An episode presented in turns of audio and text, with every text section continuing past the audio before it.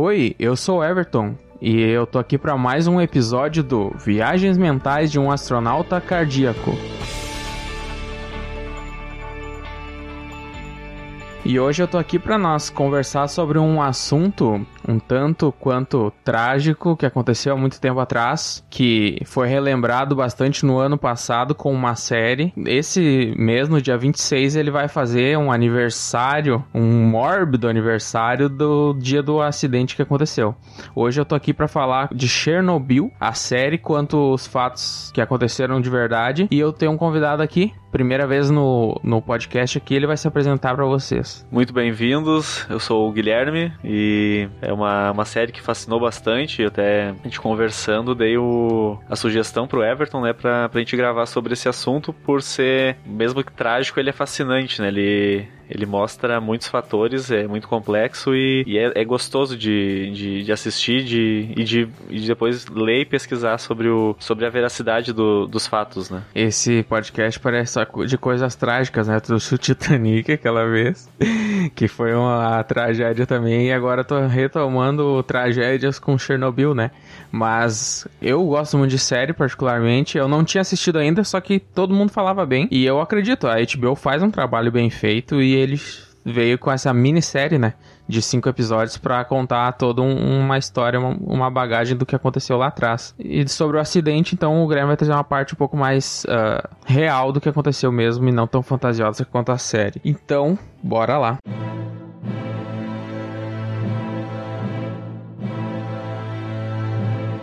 Então, para começar, cara, eu quero falar que Chernobyl foi uma série muito indicada aos prêmios do Emmy, que é o, o Oscar da, das séries, né? E ele ganhou várias categorias, tá ligado? Que ele participou. E tu vê já na montagem, na fotografia da série, é, muito bem feito, né? Eu fiquei sabendo que eles pegaram e foram gravar na, acho, na Lituânia, que tem uma usina cópia, que é bem semelhante a, a Chernobyl e o, a cidade de Pripyat ali, que era dos que trabalhavam na usina, também é tem nesse local, tá ligado?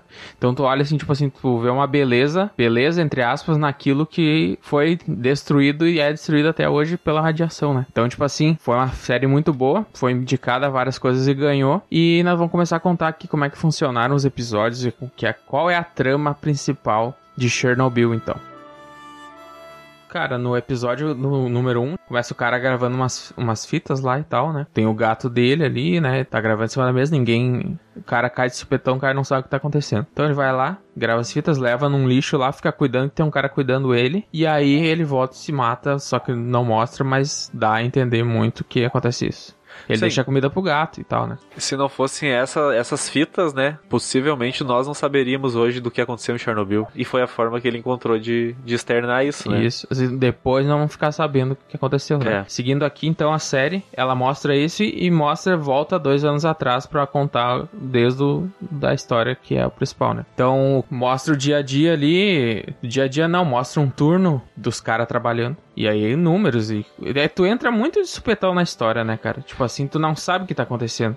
Tu sabe que, por exemplo, quem não conhece o acidente os fatos reais, só ouviu falar, não sabe a história mesmo, tu entra lá e, tipo, tu, tu não tá situado na história, né? Tu vai lá e acontece. Então, quando acontece a explosão e os personagens vão sendo apresentados ali, né? O bombeiro, a mulher do bombeiro, os caras ali que ficam debatendo que era para fazer ou não era pra fazer certo ou não, os trabalhadores, né? E aí vai acontecendo isso, dá a explosão e, e segue, segue a série. O que gerou curiosidade para eu assistir a, a, série foi a, as aulas de, de química que, que a gente tinha na escola, né? E o professor sempre comentava do maior acidente nuclear da, da história. Mas, claro, tu não, tu não domina termos técnicos e tu começa assistindo, fica meio vago, né? Tu fica meio, meio sem, sem, sem se localizar, né? É muito complexo ali. Até quando nós entrar na parte agora mais técnica, a gente não vai, vai entrar porque a gente não tem propriedade para falar de um assunto que a gente não sabe, né? É, então todo... a gente vai que dar uma pincelada sobre o que, que é falado, mas não entrando muito, né? Então o que acontece? Daí os bombeiros, os funcionários da aquela explosão lá, começa todo mundo indo para corredor, ver o que, que tá acontecendo. Uns mandam, ah, vai lá em tal lugar, ver fulano. É sangue, é os caras sangrando e, e o, ficando vermelho, né, cara? O próprio engenheiro da, da usina, ele não. que depois foi condenado, ele não. ele não acredita que tenha o núcleo tenha se rompido, né? Tenha, tenha explodido, né? Isso. Daí vai acontecendo, as pessoas vão se desfigurando ali, vão vomitando pelo caminho, tá ligado? Os bombeiros vão chegando ao local, né? E daí a radiação exalando assim de uma forma do reator muito, muito louca, né? Ah, as pessoas vão na ponte ver aquilo, aquilo lá como se fosse tipo, final de ano, fogos de artifício, tá ligado? Sim, era bonito, era colorido, era né? Colorido ele, e chamou jogou, a atenção. É, muitos gases no, na, na, atmosfera, né? Vem a, tipo, vamos dizer que a... A fuligem, né? Isso, e da... fica caindo neles e, e é aquilo bonito, é ali é colorido, não né? é, né? É a morte. É a morte chegando ali. É. Então, depois disso, tem uma reunião que os, com, com um monte um monte de cara, eu acho que tem governo ali, tem os donos da empresa ali, funcionários, mais os, os encarregados, né? Pra falar do que, que é da gravidade daquele acidente e o que, que ia ser feito para contornar tudo aquilo, né? Exatamente. Só falando ali do, desse momento da ponte, né, e tal, que eles ao que foram expostos e todo todo o continente, né, e parte da, da, de vários países ali da Europa, o material que foi o material radioativo que foi jogado na atmosfera, ele foi 400 vezes maior que a bomba de Hiroshima. Então ali tem gente do estado, tem uh, um senhor muito mais velho que eu não lembro o nome dele, o que, que ele fala, mas ele fala: "Não, vai ficar tudo bem" e tal. Porque aquilo ali já eles já sabiam que era uma falha, digamos que aquela falha aconteceria uma hora ou outra e depois depois, mais pra frente, na hora do, do julgamento que vai ter, é dito que tem muitos mais reatores daquele ali com problemas semelhantes que pode acontecer aquilo ali. Eu acredito que provavelmente não teria acontecido isso, só que foi uma, uma junção, uma, negli uma negligência muito grande, foi uma... vários protocolos de segurança foram, foram ignorados, né? E o reator ele estava numa, já numa, numa condição de funcionamento muito insustentável para que isso para que isso acontecesse e para que o, o tal teste de segurança que eles estavam fazendo, né, pra, só para contextualizar, assim, o, o teste, ele, ele, ele o, o, teste consistia em, em baixar a, a potência do reator para fazer uma, uma simulação de uma falta de energia, como ele, o reator ele, ele gera energia, mas ele é alimentado a energia elétrica. E se viesse a faltar energia elétrica pra, por algum momento, tivesse uma queda de, uma queda de energia, uh, se a rotação da, da turbina, que ela tivesse uma rotação suficiente para que as, os geradores, que são a diesel, tivessem a pleno funcionamento. O, ocorreu a, a falha elétrica. O gerador, de, o gerador a diesel ele é acionado, ele leva 15 segundos para entrar em funcionamento e de 60 a 75 segundos para ele estar tá no pico dele, para estar tá gerando a energia que a, que a usina precisa. Mas a turbina precisaria se manter em rotação nesses 60 segundos, no mínimo, para poder, sem energia elétrica, até que chegue na, na energia total o gerador. Porque senão aí aconteceria um eu não sei o que aconteceria agora. Mas não aconteceria algo bom, né? É, e por isso estava sendo ia ser feito esse teste, né? Só que como ele já estava há muito tempo com essa capacidade reduzida de, de geração e, e era para esse teste era para ter sido realizado durante o dia, né?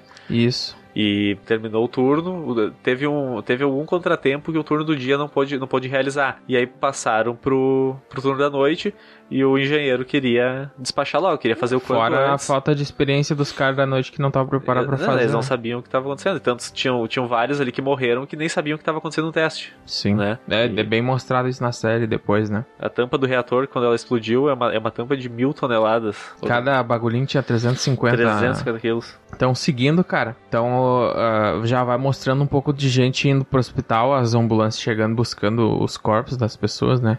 E aí, Pra finalizar o episódio, os caras pegam e ligam pro Legazov, que é o cara que entende dos reatores, né? Falando, ah, isso aqui aconteceu em Chernobyl e tu vai vir pra cá. E é isso aí, tá ligado?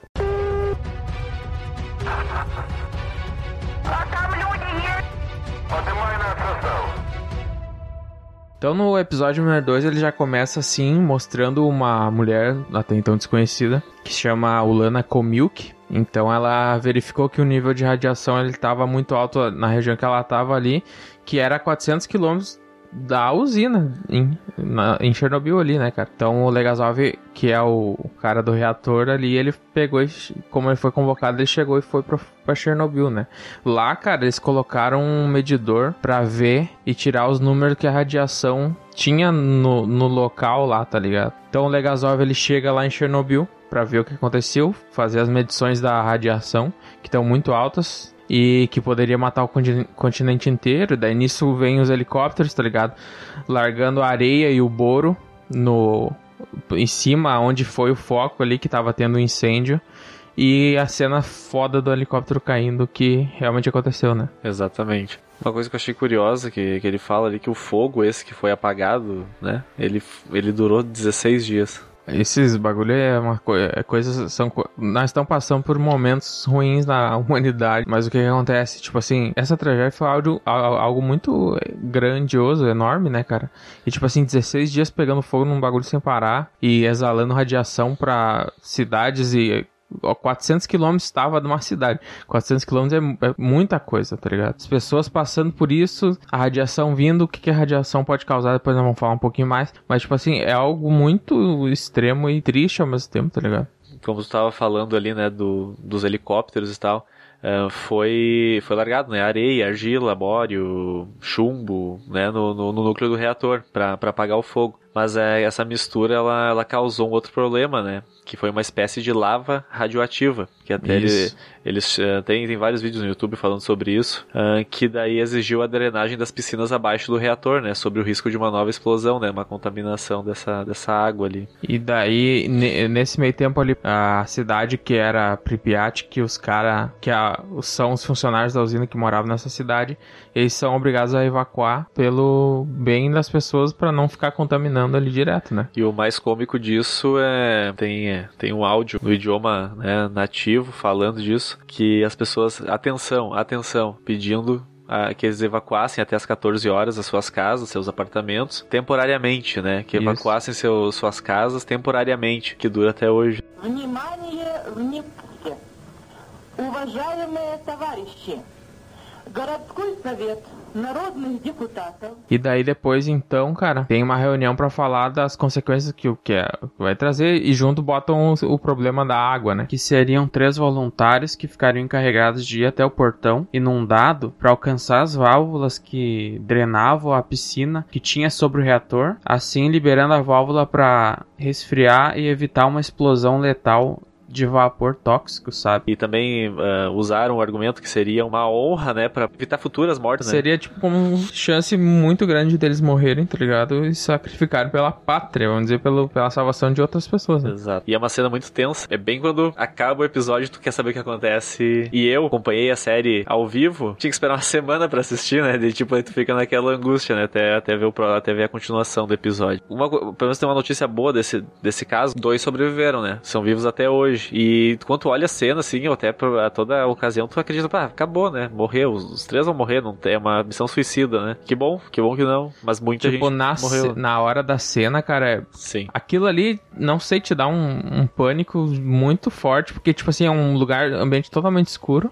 Água no chão, os caras estão uh, com aquelas roupas, tá ligado? E as lanternas também. Começam e a falhar começam a falhar, velho. E daí, tipo assim, é só o som de respiração e barulho na água. E daí começa aquele barulho do. Tem um medidor que mede a radiação lá. E daí começa aquele barulho. E é muito tenso, tá ligado? E aí depois a gente fica sabendo que os caras, dois sobreviveram, então. É. Eles ficaram hospitalizados por um tempo, né? E daí sobreviveram. E eles foram chamados, esses três e, e tantos outros, né? Eles foram chamados de liquidadores. Que foi todos todos os, os funcionários, todo, todo o material humano que foi usado para para fazer a, limpeza de Chernobyl. E é, aparece na série, é verídico, aquela imagem que eles subiam até a cobertura do, do para tirar a sujeira e atirar para dentro do núcleo, né? E tinha que ficar exposto, achei, alguns segundos, né? Era fazer... no, 90 segundos, eu acho. Não sei se chegava a isso, talvez, mas era era era pouco tempo, né? Tinha que varrer, voltar e vai outros, né? E nesse, nessa brincadeira aí, em outras, foi usado 600 mil pessoas. E isso tudo porque eles tentaram colocar robôs ali, só que como a radiação era tanta e os robôs ficavam expostos a ela, e meio que eles morriam ali e eles não cumpriam com o que eles deveriam fazer. Essa questão ali do, dos robôs e tal. Teve um que foi conseguido com a Alemanha, se eu não me engano, né? Ele chegou e nem funcionou, porque também os russos não queriam expor a gravidade da, da radiação. O, o, robô, ele, ele, ele, ele aceitava uma, uma determinada quantidade de radiação por, por minuto, sei lá, né? Sim. E era... Chernobyl foi superior a, a, muito, né? Então não funcionou. E qual foi a saída? Bill robôs que eles chamam na série, que são pessoas com uma armadura de chumbo em roda, né? Então o que acontece na sequência é que parece muitas nesse meio tempo muitas pessoas hospitalizadas horrivelmente. Tem os a, a parte dos mineiros também, muito da hora, achei foda pra caralho. Os caras meteram cavação direta ali, sem roupa, até depois ficar sem roupa, tá ligado? Exato. Os caras se doaram mesmo pro bagulho. E nisso, cara, a cientista, então, a Comil, que ela pega e vai entrevistar os caras que estão hospitalizados, os lá do começo do, da série que estavam gerenciando o teste de segurança quase mortos já no hospital, né? E as cenas muito fortes, tá ligado? Parece que a Parece pele... um zumbi a... na cama, queimado. Ah, horrível, tá ligado? Parece que a pele tá descolando do, do dos ossos, né? Do, do corpo, né? Sim, nossa, bagulho inflamado demais, assim.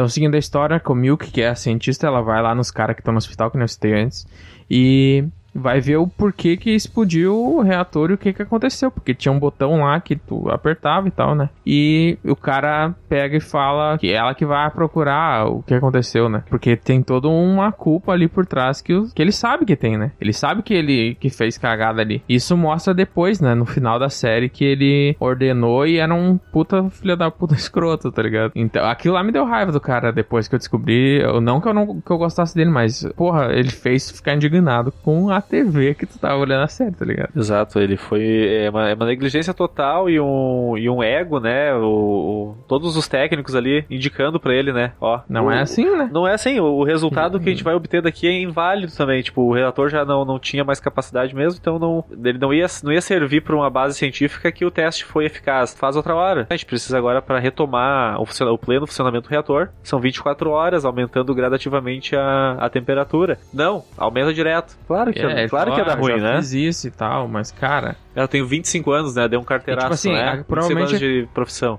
Aqueles caras ali que estavam ali, eles não são qualquer pessoa, né? Eles são, tipo, engenheiros, eles sabem, eles têm, eles entendem do que tá acontecendo, né? Então, claro. tipo assim, ele também, um cara provavelmente muito estudioso e, e com profissão, né? Só que quis ser arrogante e fazer do jeito dele e ser superior a todos ali e acabou dando toda essa merda. É, tanto que, é, como ele disse, enquanto tu mamava na tua mãe, eu já trabalhava aqui, né? 25 Sim. anos. Tava errado, tava, e, e não reconheceu. E nisso, cara, então a cientista vai lá e junta os fatos e os relatos que as pessoas deram. E ela vê, sim, que alguma coisa aconteceu e vê que tinha negligência em tudo, e imprudência e violação das regras, tá ligado? Então o que ela fala? O, o Legazov é chamado para fazer uma conferência lá, que é em Moscou, acho. E ela pega e fala assim: "Não, cara, tu vai lá e tu pega e fala que aconteceu isso e tal, que tem mais tantos reatores". E ele fala: "Bah, mas daí eu já fiz tanto por isso, se eu falar isso eu vou ser morto", tá ligado? Se eu colocar os podres do estado agora, eu não vou ficar vivo. Daí ela fala: "Bah, mas tu fez tanto, mas tu vai ter que fazer um pouco mais se tu quer salvar essas pessoas, tá ligado?" Salvar futuros acidentes que poderiam acontecer, né? É... Então ele pega e acaba o episódio naquele lance ali. Eu sei que ele foi, ele foi nessa convenção e, ele, e lá ele mentiu, né? Tanto que depois, quando ele dá o depoimento, o juiz pergunta por que ele tá sendo contraditório, né? Daí ele diz assim, porque eu menti. E aí, cara, já então fazendo o gancho, já vai pro quinto episódio, que é o último, que foca totalmente no julgamento. Então, tipo assim, aconteceu a, a conferência ali, o cara mentiu, foi pelo Estado, digamos, só que no julgamento ele combinou outra coisa que, na verdade, teve, uma, teve um acordo que ele fez com o, com o Estado lá que ele, se ele não falasse tudo isso, eles iam arrumar os reatores. Daí ele pegou e depois cobrou e os caras falaram: Ah, pois é, vai ficar para depois. Nisso, na hora do julgamento final ali, ele pegou e fez todo um outro discurso falando a verdade, mostrando para todo mundo diante de câmeras, imprensa, enfim, que tinha sido coisa escondida, falhas que não poderiam ter acontecido, poderiam ter sido evitadas, né? Que o Estado estava escondendo mais 16 uh, reatores que tinham problemas semelhantes. Como a gente já disse, né? Foi, era o o, teste de segurança, né? Ele foi descumprido muitos itens de, do protocolo de segurança ali para fazer, pra fazer o teste. Foi descoberto, né? Foi apontado esse, essa falha, que, esse erro, né? Que a gente vai, vai falar. Vou tentar explicar um pouco como que funciona esse. Como é que funcionou, o, o que foi o erro, né? A parte, a parte científica ali. Porque foi um pico de energia durante os testes de segurança. Isso seria a explicação genérica. O reator, né? Ele foi projetado para gerar 3.200 megawatts. E na hora do pico de energia, que foi quando, quando houve a primeira explosão, ele chegou a 33 mil megawatts. E isso o, o, professor, né, ele, ele o, o, professor não, o cientista, ele explica isso no final da no, no, final da série, né? Que a pressão do núcleo ficou, ela ficou insustentável, né? E quando aconteceu a primeira, que foi quando arrebentou a tampa, né, que pesava mil toneladas, os funcionários estavam ali dentro, se, né, morreram, mas a, a, antes de morrer vir, tipo, consegui, viram algo impossível acontecendo, né? Que seria aquelas barras pularem, né? E, Sim. e explodirem. Aí teve a segunda explosão, que daí foi quando entrou ar dentro do núcleo do reator, né? Que daí soltou a, o material radioativo na, no, na, na, atmosfera. Uh, Chernobyl tinha quatro reatores, né? Que fosse que geravam eletricidade por meio de fissão nuclear, né? Que uh, é, o, é o processo que acontece dentro do, do, núcleo. E o quarto reator, que foi onde aconteceu a explosão, aconteceu o acidente, era o mais novo. A gente tem aqui, tem no, Brasil também, né? A Angra 1, Angra 2, está sendo construída a Angra, Angra 3. E eu eu pensei assim, pô, se acontece um troço desse na Rússia, não pode acontecer isso no Brasil? Mas aí fui, fui procurar e pesquisar. É um, é um processo que em si ele é seguro, se ele for, se, se for Sim. tomado todas as precauções e for sempre operado da, de maneira correta, né? É um processo complexo, mas se ele for operado de maneira, de maneira correta, não tem problema, não vai ter nenhum problema. Dentro dele haviam 12 hastes de combustível radioativo. Um simples exemplo é como se fosse uma lata de refrigerante e dentro dela, uma, uma lata oca, né? Imagine, e é, fossem inseridas barras, né? palitos, né, para dentro da, da, da, lata, onde 12 desses, né, eram hastes de urânio, que era o, o material reagente, né, que era o que ge fazia gerar energia, e existiam 211 barras de boro para frear essa reação, né, que seriam os freios do, do, do mecanismo. Então, são as barras de combustível e as barras de freio. Uh, como, que, como que acontece, né? O, o os, os, os, átomos, né? Os nêutrons, o que a gente ouve na, na escola, de, de, de urânio, eles se chocam, um, um, um átomo se choca com o outro, que geram outros átomos. E isso é, uma, isso é muito rápido, né? Os átomos assim, encostam um no outro e vão se, e vão se proliferando. E quando são inseridas as barras de controle, que é o nome delas, né, que são as de boro, elas freiam essa reação, né? E faz frear, faz parar o, esse, é, o aumento da temperatura, que é o que o urânio, se quanto mais urânio se prolifera, mais, mais vai ficar quente, mais vai gerar energia. Mas chega um ponto que isso tem que ser dosado, né? Tem que ser freado. Por isso as barras de controle. E todo esse, todo esse calor, né, ele transforma a água, que é uma água que ela não entra em contato com a natureza, né? Ela fica sempre ali dentro. O reator esquenta, ela vira vapor, gira a turbina, que vai gerar eletricidade gerou a turbina, gerou eletricidade, aquele vapor, ele volta em estado líquido novamente e volta a ser água e é um ciclo, Sim. ele sempre fica, sempre fica girando entre a turbina e o gerador de energia, né?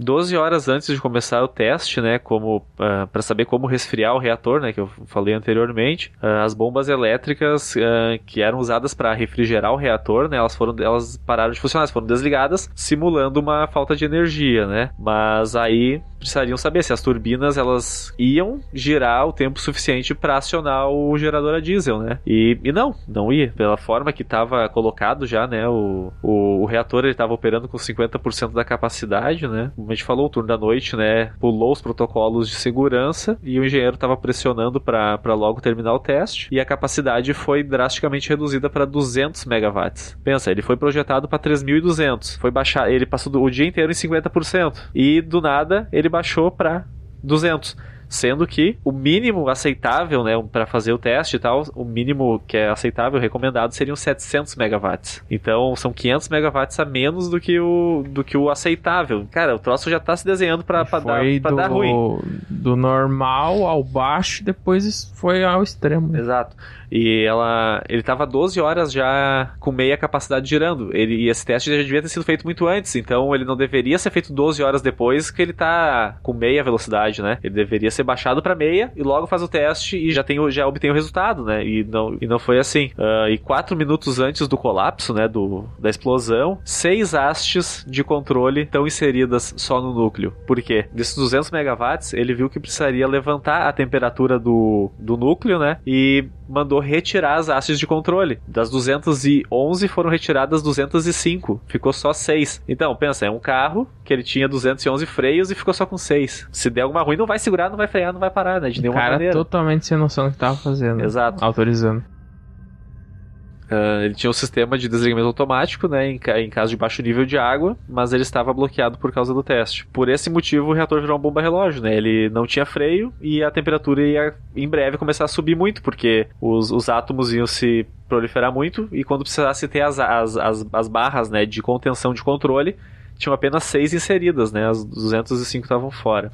Bom, então aí que vem a falha crucial do projeto, né? Do RBMK, que os engenheiros até então não sabiam a 1h23 e 40 segundos, 5 segundos antes da, da explosão, foi pressionado o botão AZ5. Apertando esse botão deveria parar o processo, mas ele serviu como um detonador, né? As hastes de controle que elas estavam fora do, do reator, as, as 205, elas foram inseridas nesse momento, dentro do reator. Porém, elas não eram feitas 100% de boro. As pontas eram de grafite. E quando o grafite entra em contato com, com o urânio, momentaneamente ele gera uma explosão, um, super, um, um superaquecimento muito exponencial, muito, muito rápido. Mas em breve, quando entra em contato com o boro, Já freia pra... isso. Mas para economizar no projeto, porque provavelmente seria muito caro fazer, o, fazer toda ela de boro, fizeram as pontas de, de grafite. Só que o grafite não freava, então quando ele entrou em contato, já, já tava, o, a, a temperatura já estava muito alta. Foi o fio condutor final pro Exatamente. Ele não deu tempo do Boro entrar em contato para frear e explodiu. Então, tudo isso aí que o Guilherme acabou de explicar para nós uh, aconteceu. O, o Legazov, na hora do julgamento dele, ele falou, explicou tudo isso pro, pro juiz e para todo mundo que estava ouvindo lá, uh, falando que realmente foi a falha do operacional junto com as mentiras que o governo estava escondendo. Depois disso, ele veio, tipo, foi escoltado para uma sala onde vai lá o. Eu não sei dizer qual cargo do governo ele ocupa, mas ele meio que, tipo assim, falou assim, cara. Não, nós não vamos te matar, só que tu vai ser uma pessoa esquecida pro mundo inteiro e tu nunca mais vai poder fazer nada, tu não, vai, tu não é mais cientista, tu não é mais nada. Tu vai virar, vai viver num limbo eterno aí, sem poder fazer alguma coisa de útil pra humanidade. Né? E no entanto ele teve a sacada, né, de gravar as fitas e, e bom, Tipo assim, Deu ele foi certo, né? banido do mundo ali, sendo vigiado, né? E aí ele teve a, essa sacada mesmo e gravou ele, as fitas. Pra ele não se encontrar com ninguém e ninguém se encontrar com ele, ele, ele era vigiado uh, constantemente, né? Isso, então a série em si conta isso, toda a trajetória do acidente, as pessoas envolvidas, o que realmente aconteceu. E agora nós vamos pegar e adentrar em alguns fatos que são verídicos mesmo e aconteceram. Então aqui o acidente, como a gente falou no começo, aconteceu no dia 26 do 4 de 86 a 1 hora da manhã, 23 minutos e 45 segundos, o horário da explosão em si. E ele foi o primeiro grande acidente nuclear da, da história, né? E teve um acidente aqui no Brasil também, né, cara, que aconteceu em Goiânia. Um dos maiores acidentes, né, com o Césio, que teve, teve início no dia 13 de setembro de 1987, foi em Goiânia, Goiás, no Brasil, que ele fez centenas de vítimas, né, todas contaminadas por meio da, de radiação, por uma única cápsula que continha césio 137. E aconteceu de uma, de uma forma, né, que dois catadores de lixo, né, por curiosidade, né, e falta de informação também, vasculharam, né, uma, uma antiga instalação, né, de, do Instituto Goiano de Radioterapia, no centro de Goiânia, até me, me surpreende um troço desse ficar abandonado e, né, deixam lá o equipamento, que é um troço perigoso, as, as pessoas entram para fazer. Brasil é meio foda, né? Brasil não é para amadores, né? E aí tinha lá um aparelho, né, de, de radioterapia, abandonado. E tiveram a infeliz ideia, né, de levar aquela máquina de carrinho de mão, né, velho, pra, pra casa de um deles. E a ideia deles era o quê? Era ter lucro, né? Vender aquilo ali pra um ferro velho e, pô, uma máquina daquelas ali, né?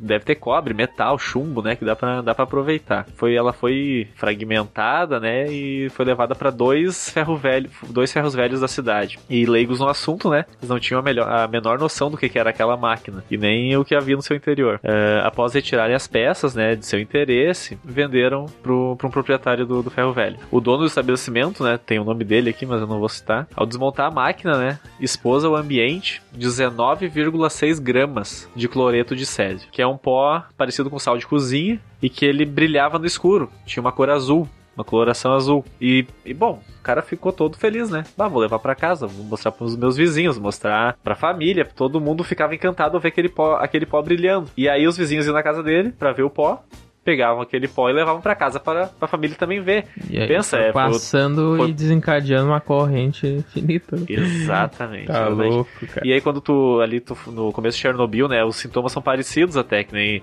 vômito, náusea, diarreia, tontura. Claro que é uma exposição muito menor do que a de Chernobyl, mas o começo dos sintomas é o mesmo, né? E aí várias pessoas, né, elas procuraram hospital, procuraram farmácia, os farmacêuticos, os médicos, não que seja certo ir na farmácia, né, mas o pessoal procura primeiro o farmacêutico. E aí Hoje em dia é o Google, né?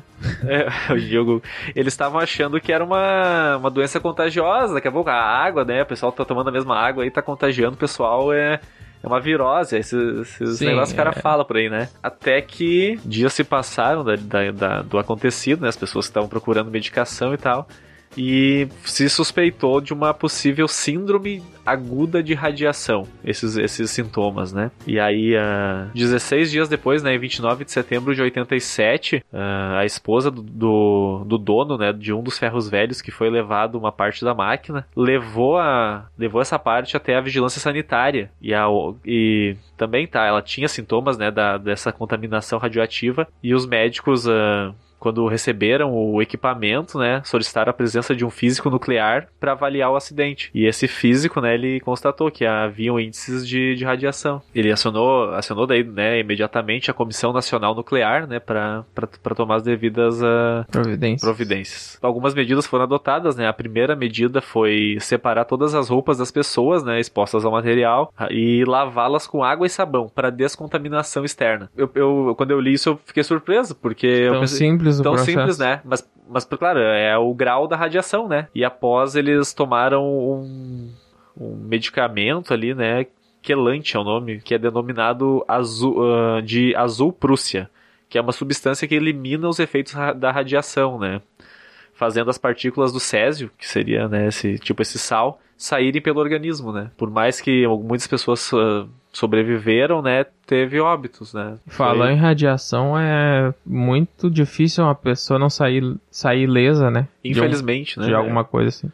Algumas sim, mas, né? Muitas, muitas não. Daí, né, o trabalho de de descontaminação dos locais atingidos não foi tão fácil assim, né? Porque ele rendeu cerca de 6 mil toneladas de lixo, uh, que, de materiais que estavam, né, material de construção, várias coisas que estavam contaminados pelo césio, né? Que não poderia ficar no, no, no ambiente, né? Bom, e, essas 6 mil toneladas, né, elas estão elas estão armazenadas, né, elas estão confinadas no, em tambores e containers, né, que são revestidos de concreto e aço na cidade de Abadia, em Goiás. Eles devem ficar lá por aproximadamente 600 anos uma pequena uma curiosidade, uma, uma, né, uma ignorância de alguém que não sabe o que está fazendo gera toda uma catástrofe, né? Né, e só para finalizar o assunto, né, que é, é, é, curioso saber isso também, né, que o Césio 137 ele foi o maior acidente radioativo do Brasil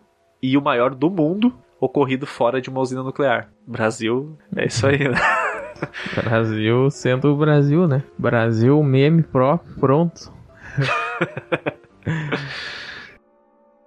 claro que tem essa radiação aqui de, de Goiânia, que é os 600 anos lá que tu Só falou. que o nível da radiação de Chernobyl era extremamente maior. Então, tipo assim, pra descontaminar totalmente a região lá, dura, demoraria cerca de 20 mil anos com a quantidade de radiação que existe lá até na é. época e hoje ainda, né?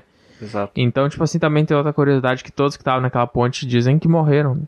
Sim. Que eles estavam assistindo, Sim. que caiu a fuligem neles lá e tal. A Ponte da Morte foi o que eu coletei de informação também, é isso, que todos é, morreram. o nome da ponte ficou como Ponte da Morte e hoje é inabitado lá, né? É, tem um perímetro né, de 30 quilômetros de exclusão, né? Que não pode ninguém habitar. Ah, é, Pripyat na época, né? eh, Tinha 50 mil pessoas, né? Que hoje, é uma, hoje virou uma cidade fantasma. Após a série, pô, quem é que não ficou com vontade de conhecer, cara?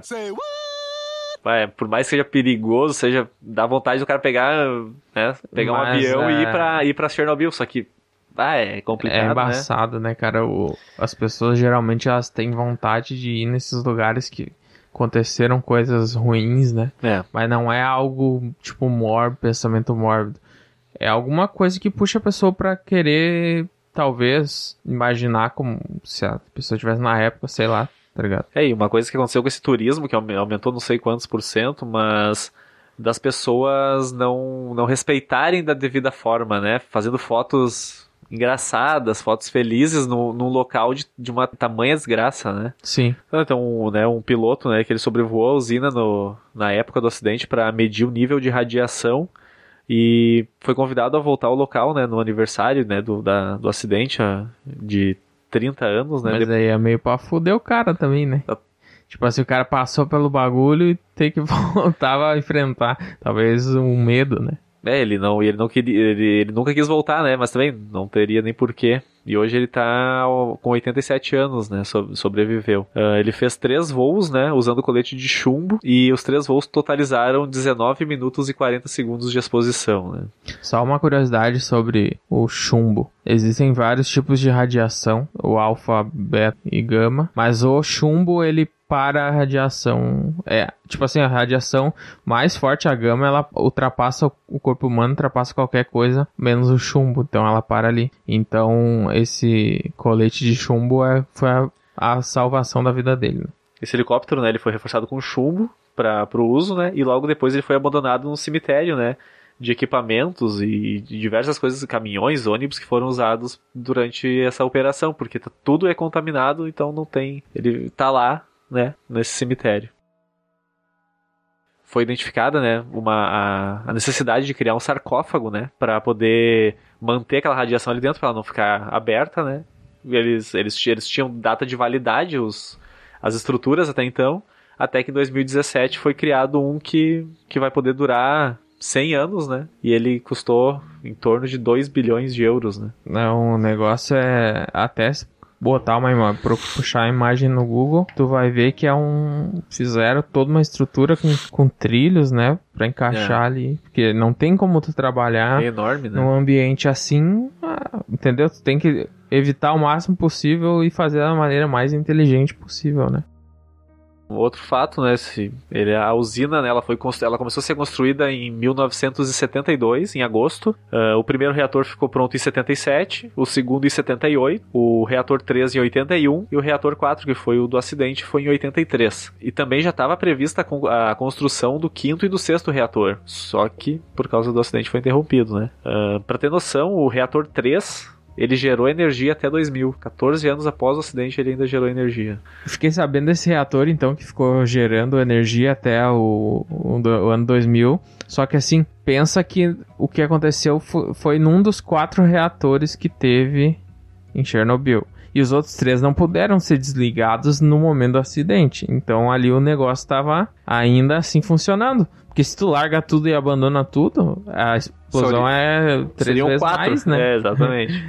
pra, ter, pra, ter uma noção, né, Everton, o, o governo soviético, ele não fez registros oficiais até hoje de quantas mortes. O que consta lá, que é um, um documento de 1987, é que são 31 mortos. Pô, é palhaçada isso daí, né, mas... É que isso aí ah, não existe, né, cara? Porque, tipo assim, radiação não afeta na hora somente, tá ligado? Por exemplo, eu tô, eu tô distante da radiação, fiquei lá distante do acidente. De ra- radiação, vo- imagina que ela percorreu 400 km na época ali. Então, se a radiação chegou em mim, o que aconteceu? Eu posso ter câncer, posso morrer de câncer futuramente Exato. posso ter estar mais próximo e a radiação ser muito pior, eu ficar alguns anos, alguns meses vivos e morrer, entendeu? É uma coisa que é difícil ser medida, mas não foi 31, né? A gente sabe que não. Com certeza. É, a estimativa é, seriam de 4 a 93 mil mortos. Sim. Esses sobreviventes, né, que relataram que os trabalhos lá, hoje com 60, 70 anos de idade, eles vão consultar, tem, tem, doen tem problemas médicos, né, clínicos, mas o que, que, é, o que, que é relatado para eles? Que é problema da idade, que não tem a ver com a radiação. Mas é, é ignorância, sim, né? né? Porque... É um troço só pra, só pra lavar as mãos do governo e, né, tipo... Se tu viveu na época e ficou exposto, aconteceu. Uma matéria que saiu do Fantástico, né, na época, que as crianças, as crianças de Chernobyl elas foram encaminhadas para Cuba para receber comida e cuidados médicos, por, por ter para poder ter uma alimentação saudável e, né, e os devidos cuidados. Estima-se que em, em torno de 1.400 crianças foram encaminhadas para Cuba, de 2 a 18 anos. Eles tinham uma, uma estrutura né, de três hospitais, 70 médicos e em torno de 130 enfermeiros e técnicos para poder cuidar da, de, dessas crianças. O que, que, era muito usado era a questão da, do futuro, né? De ter, de ter essas, essas crianças pudessem crescer Sim. com saúde e ter, e, ter um, e ter um futuro, né? Tipo assim, se a geração acaba ali nos adultos, qual geração vai ser a próxima. Não, essa preocupação que tiveram foi extremamente importante, tá ligado? E um dos sobreviventes, né, que trabalhou na, na, na, limpeza da usina, né, tava, ele relatou, né, que há muitos momentos de verdade na série como a gente já, já falou aqui. Mas a vodka, isso é mentira, isso não existiu. Uh, o episódio também de, de matar os animais, atirar em cachorros, isso também foi uma, foi uma invenção. A cena da evacuação da cidade, os ônibus saindo em comboio, ele se sentiu como se estivesse assistindo novamente, porque foi muito fiel ao, ao, ao acontecido, né? É, a cena da vodka é, talvez aconteceu, né? Porque o Rússia, Ucrânia ali, o bagulho pegava fogo, né, bicho? então, pra finalizar esse assunto aqui, uh, dizer que a gente está numa realidade hoje em dia muito diferente do que a gente estava há dois meses atrás, que agora a gente está vivendo o tempo do Covid, do coronavírus, e é um inimigo visível assim como a radiação, claro que de maneiras diferentes e de escalas diferentes. Muito importante então ficar em casa, evitar aglomerações nesse período, uh, evitar ao máximo contato físico com outras pessoas para não transferir o vírus e não gerar uma consequência muito maior em pessoas que tu gosta, pessoas que estão ao teu redor, que a doença tem a sua zona de risco, mas não quer dizer que ela tá limitada àquilo. Então é bom se cuidar todo mundo aí. Ficar por casa, ouve um podcast, tipo meu, olha uma série, tipo Chernobyl, tá ligado? Dá uma pesquisada, estuda, faz o que tu quiser, mas fica bem, fica em casa e proteja aqueles que tu ama, pensando sempre no próximo também. Então eu quero agradecer aqui ao Guilherme por ele ter vindo participar aqui e trazer uma bagagem toda sobre esse assunto que eu não tinha. Ah, agradeço, muito obrigado, Everton. Eu eu confesso que desde o primeiro episódio que eu ouvi, tava com vontade de vir aqui falar. A gente já tava desde novembro conversando sobre isso, né? Eu sugeri Chernobyl e, e já estamos em pleno, pleno abril. em novembro de novo, quase. É, passar rápido. Mas é que muita coisa aconteceu e espero que tu volte mais vezes aí para trocar uma ideia com a galera, falar teu ponto de vista sobre, sobre as coisas, né? Valeu, sucesso, muito obrigado e um abraço a todos. Espero que seja um conteúdo útil, um conteúdo agradável. Então, cara, eu também quero agradecer uma pessoa, o nome dela é Luciana. Ela, quando ela veio conhecer meu estúdio aqui antes da quarentena, ela trouxe uns doces para mim. e aí eu tô divulgando aqui, porque ela é uma ótima doceira, ela tem uma mão excelente para fazer comida e, e, doces e tal, e ela tem uma página no Facebook que é chamado Mimos da Lu Gourmet. Se tu botar no facebook.com barra Mimos da Lu Gourmet, tu vai achar. E cara, te digo que foi o melhor brigadeiro que eu já comi na minha vida. Não foi a primeira vez, né? Já comi muitas vezes dela, mas tipo assim, é excelente, velho, é excelente. Eu não sei o que ela faz, tá ligado? Não sei o que ela faz, mas para mim é o melhor. E ó, cara, sem palavras, de verdade, tá ligado? ligado? Então no, no Facebook é Mimos da Lu Gourmet e no, no Instagram é arroba Luciana V Messias. Pode procurar lá, ela tá sempre fazendo encomendas e, e ela vai te aceitar muito bem e entender teu pedido e vocês conversar e entrar em acordo para comprar e experimentar esses doces maravilhosos que ela faz. Luciana, tamo aí, tamo junto. E agora eu tô encerrando mais um episódio do Viagens Mentais de um Astronauta Cardíaco. Falou!